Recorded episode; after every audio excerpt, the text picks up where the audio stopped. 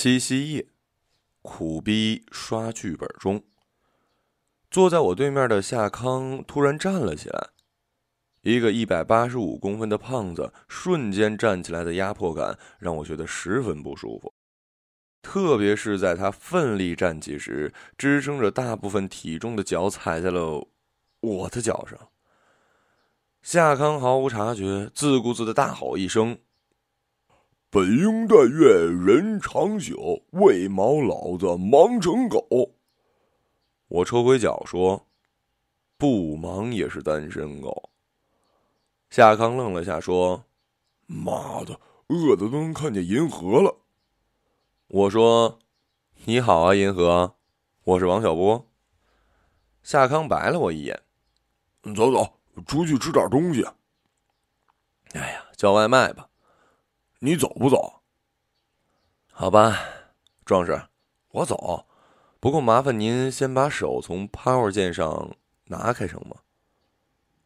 哼，放心吧，对于距离的拿捏，我还是……哎呀，我操！怎么突然手抖了？哎，你说我是不是有低血糖啊？低七大姑的血，八大姨的糖。说实话，要是杀人不犯法的话。算了，反正我也打不过这个死胖子。此时的大街上人来人往，以情侣居多。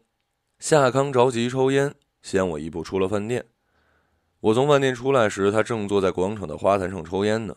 花坛对面的路灯下站着个男孩，看着远处一个人静静的发呆。夏康抽着烟，看着男孩的方向。我走上前问：“嘿，你盯着那小哥看什么呢？”认识啊？不认识，但看到他想到我姐姐了。我点着烟说：“你的逻辑总是这么不讲道理。”哎，你还有姐姐呢？有过？怎么没听你提过呀？太重了，提不动。你姐姐？回忆。我觉得夏康话里有话。气氛有点小沉重，试探性的问：“你姐姐是在南京还是在老家？”夏康用手指了指天空。“哦，不好意思，没事儿。呃，既然提起了，要不和我聊聊？那就聊聊吧。既然提起了，就得放得下呀。边走边聊。嗯。”其实我有点后悔让夏康说他姐姐的事儿，因为夏康开头的第一句就在我心里扎了一下。他说，从他有记忆开始，他和姐姐相处的日子就处于倒计时了。夏康记忆中的第一个画面是秋天的一个午后，早上刚下了一场雨，远处的大山被薄薄的雾包裹着。隐隐约约透出些红黄掺杂的颜色，像一颗巨大的糖果。夏康他爸给了他二十块，让他跟姐姐一起去买烟和酒。家到小店差不多就十来分钟的路，但夏康还小，没一会儿就不愿走了，一屁股坐在地上，鼻子一酸，眼睛开始放水。姐姐走到夏康身边，摸了摸他的头，什么都没说，背起夏康就往小卖部走。那是夏康。第一次趴在姐姐的背上，和秋后冰凉的石板路比起来，姐姐的背又软又温暖，以至于整个秋天在夏康的记忆中都是温暖的。因为是熟识的小卖部，不用夏康说话，光看他拿着二十块钱，老板就知道夏康是来替爸爸买烟酒的。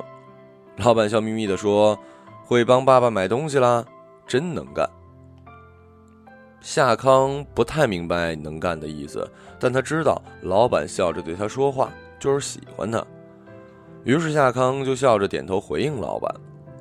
老板把烟酒包好，放进姐姐拎的篮子里，说：“哎，东西拿好了，回去路上慢慢走。”哦，夏康说完，就自然的趴到了姐姐背上。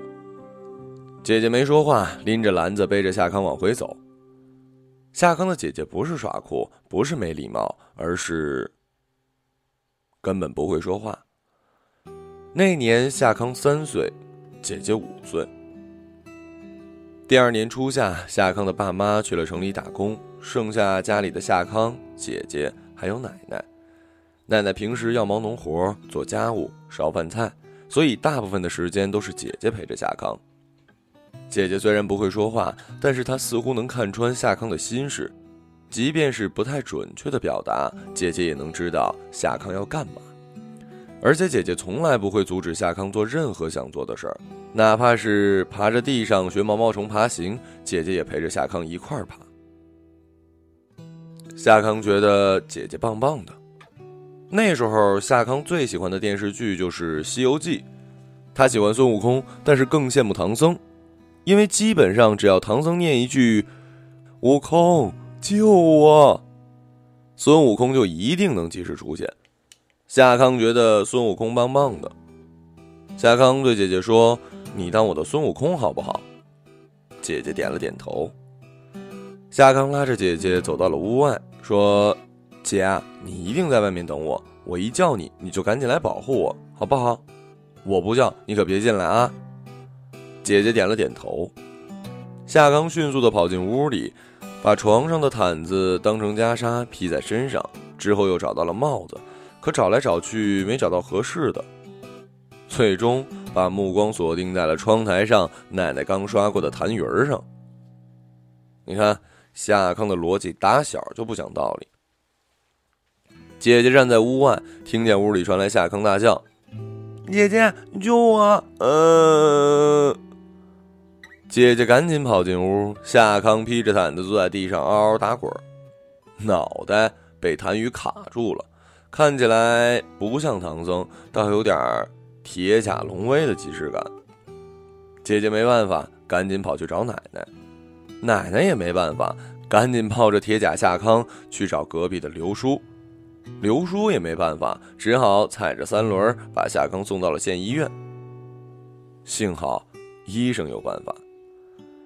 那天晚上，奶奶没骂夏康，只是红着眼睛说：“以后别这么淘了，你要是出了什么岔子，我咋和你爸妈交代呀？”奶奶说完，眼泪就下来了。夏康帮奶奶擦眼泪，擦完自己也哭了。姐姐站在一边静静的看着，没有哭，但那天晚上她一口饭都没吃。夏康说：“每个难过至极的人，表达方式都不同，有人拼命哭，有人拼命笑，有人拼命购物，有人拼命吃东西，而不吃东西。”是姐姐的表达方式。虽然经历了铁甲龙威事件，但夏康依旧希望姐姐可以像孙悟空一样，只要自己一叫，他就能及时出现在自己的身边。夏康在草地上玩累了，喊姐姐，姐姐跑来跟他一起躺着看星星。夏康在水塘游累了，喊姐姐，姐姐冲进河里拉他往岸上走。夏康在树上下不来了，喊姐姐，姐姐就带着刘叔扛着梯子来救他。夏康感冒冷得受不了，喊姐姐，姐姐就把他冰冷的脚抱在怀里。只要夏康喊姐姐，姐姐总是第一时间赶到。夏康说：“姐姐是全天下最好的姐姐。”但是凡事总有例外。有一次，夏康喊姐姐，但姐姐没来。夏康就跑去找姐姐，结果看见姐姐正在吃饭。夏康很生气，一把抢过姐姐的碗。没想到姐姐对着夏康大吼了一声。这是姐姐第一次对夏康发脾气。夏康吓哭了。奶奶听到哭声跑过来问怎么回事儿。夏康说：“姐姐吼我。”奶奶拍了下姐姐的头说：“你咋这么不懂事儿呢？”姐姐什么都没说，转身走开了。夏康看着姐姐的背影，哼唧着说：“姐姐是全天底下最坏的姐姐，我再也不要理她了。”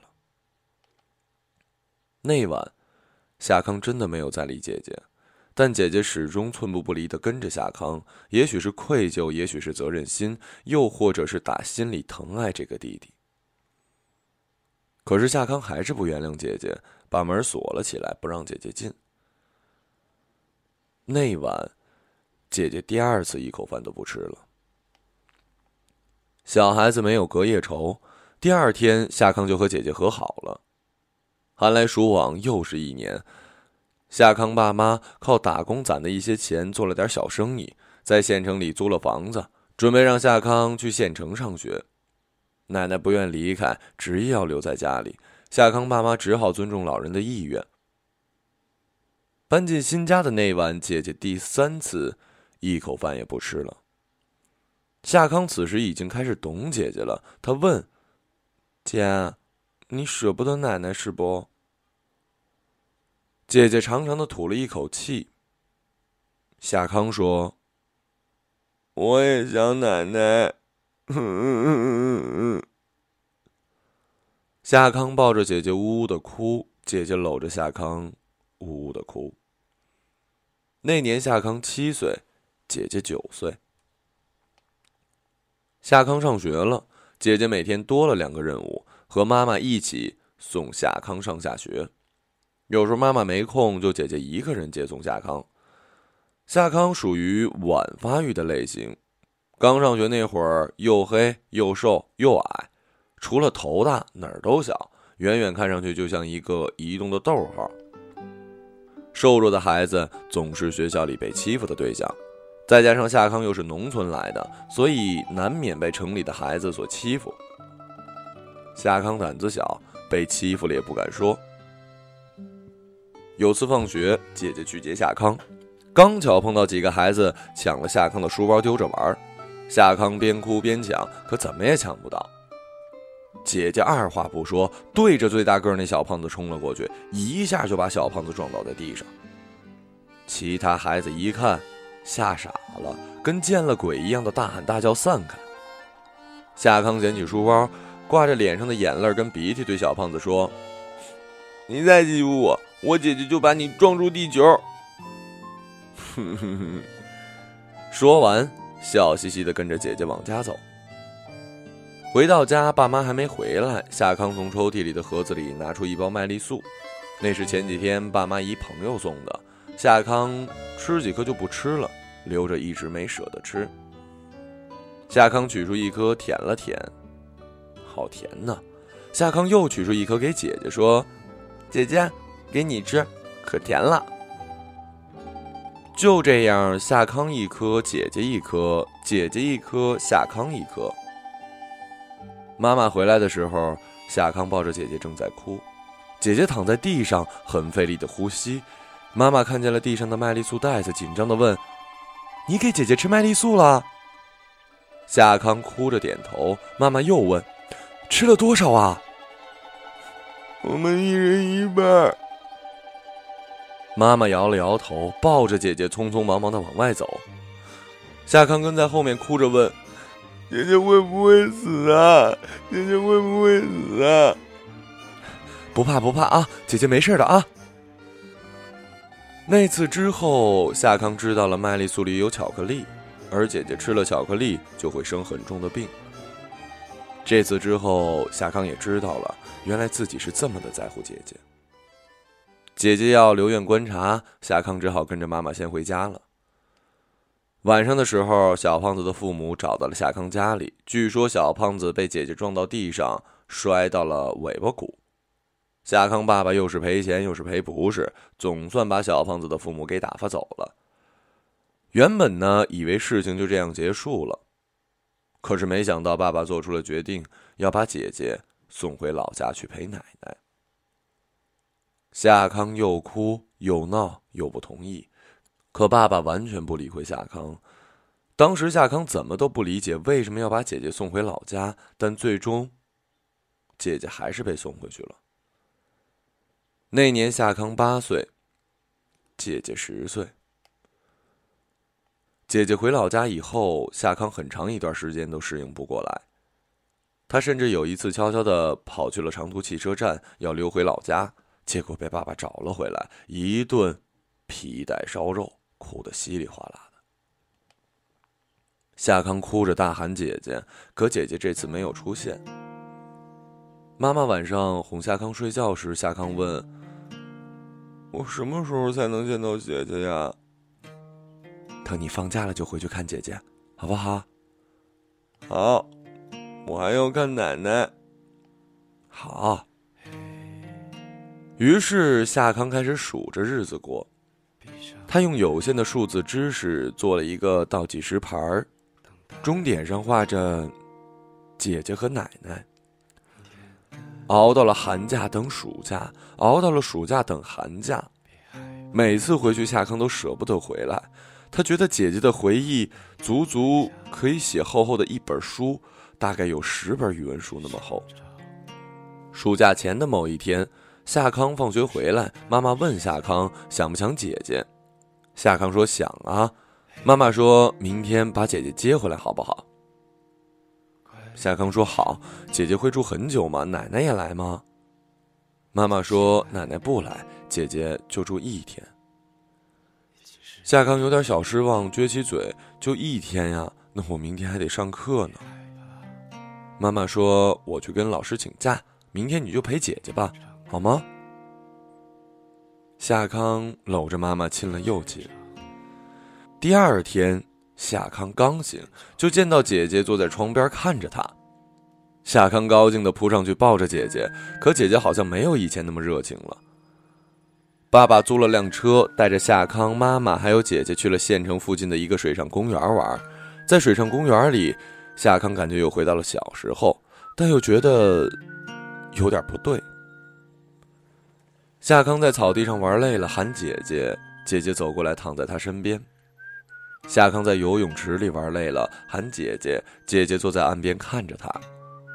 夏康在云梯上下不来了，喊姐姐，姐姐看着爸爸去背他。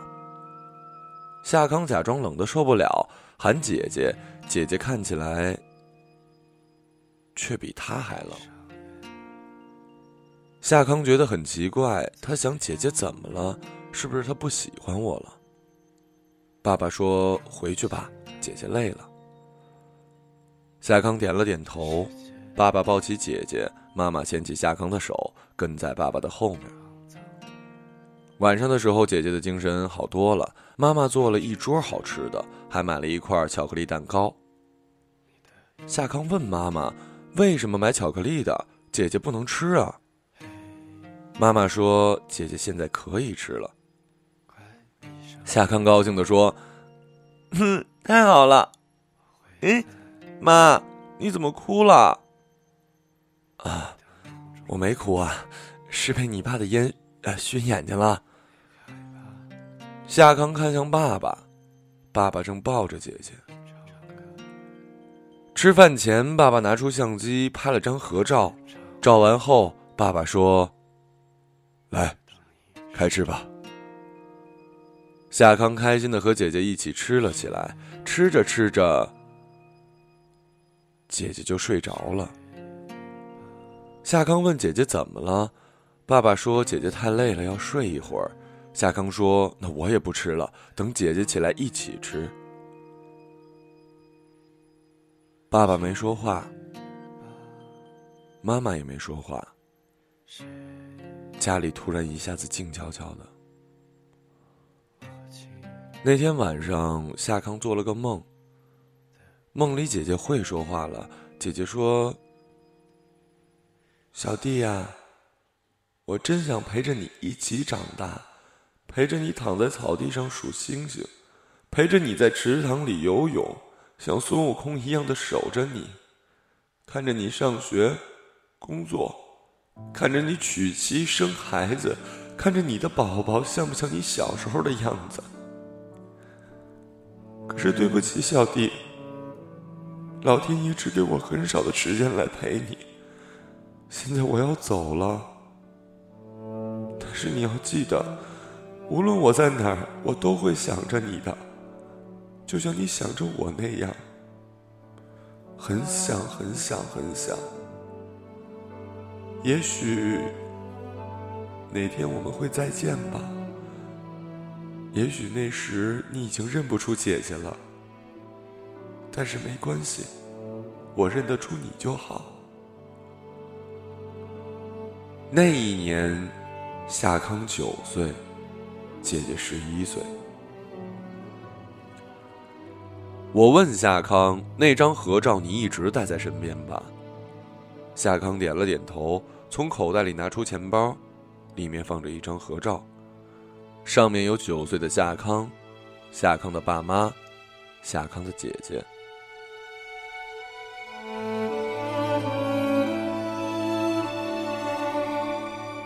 一只看上去很温顺的土狗。花坛对面的路灯下站着一个男孩，看着远处一个人静静的发呆。夏康抽着烟，看向男孩的方向。不远处地上有一束玫瑰花，是男孩的女友刚刚丢在地上的。男孩身边的狗狗跑过去摇起玫瑰花，又跑到男孩的身边摇着尾巴。我问夏康：“ 你盯着那小哥看什么呀？认识啊？”夏康看着那只狗狗说：“不认识，但看到他，我想到我姐姐了。”我问夏康：“你姐姐十一岁那年到底发生了什么？”夏康说：“村里要灭狗，但明着来，村民不让，他们就借着打疫苗的借口给狗狗打针，其实打的不是疫苗。”是慢性毒药，体格好的能撑一周左右，体格不好的两三天就没了。当时奶奶不懂，只听说打了针狗狗不生病，就让打了。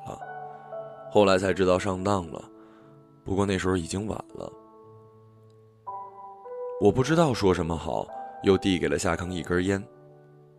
夏康说：“其实，我常对自己说。”姐姐走的也不算遗憾，她当时本身就有挺严重的病了，那样走了也好，没痛苦。倒是我奶奶为这件事情自责了很久，后来我爸妈就把她接过来一起住，现在奶奶身体也好，能吃能喝，就是偶尔会想起姐姐，还是会流眼泪。你怎么了？哦，没事。烟熏着眼睛了。回到工作室的时候，窗外下起了雨，我和夏康分头开始继续赶进度。一小时后，夏康停了下来，点了根烟。累了？嗯，台词卡住了，谢谢。